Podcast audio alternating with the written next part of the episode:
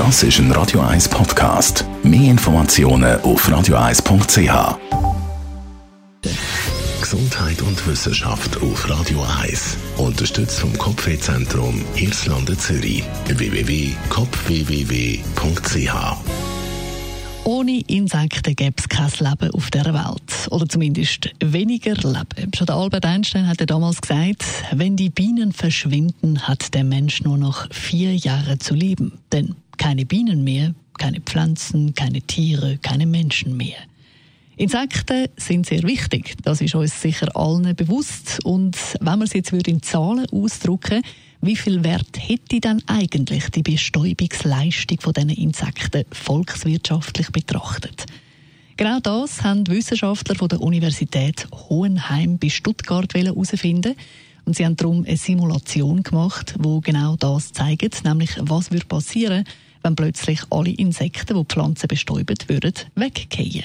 Es ist zwar nicht sehr realistisch, dass das wirklich passiert, aber zu sehen, wie viel die Gratisarbeit der Insekten wirklich Wert hat und uns bringt, das ist doch sehr eindrücklich. Die Zahl, die bei dieser Simulation herausgekommen ist, volkswirtschaftlicher Nutzen von der Bestäubungsarbeit von Insekten beträgt 3,8 Milliarden Euro pro Jahr. Zumindest, wenn man nur Deutschland betrachtet. Weltweit gesehen sei es sogar bei einer Billion US-Dollar. Eine Billion US-Dollar, so viel Wert hat also die Bestäubungsleistung der Insekten, sagen die Forscher. Und das kommt natürlich nicht von ungefähr, denn die Insekten sind so an ziemlich allem beteiligt, was irgendwo wächst. Bei Äpfeln und bei Krise zum Beispiel sind es im Schnitt rund zwei Drittel vom Ertrag, wo man dank der Bestäubung der Tiere überhaupt hat. Beim Kürbis sogar 95 Prozent.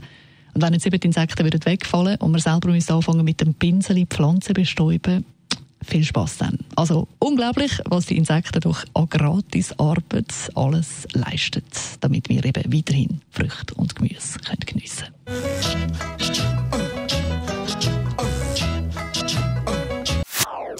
Das ist ein Radio 1 Podcast. Mehr Informationen auf radio1.ch.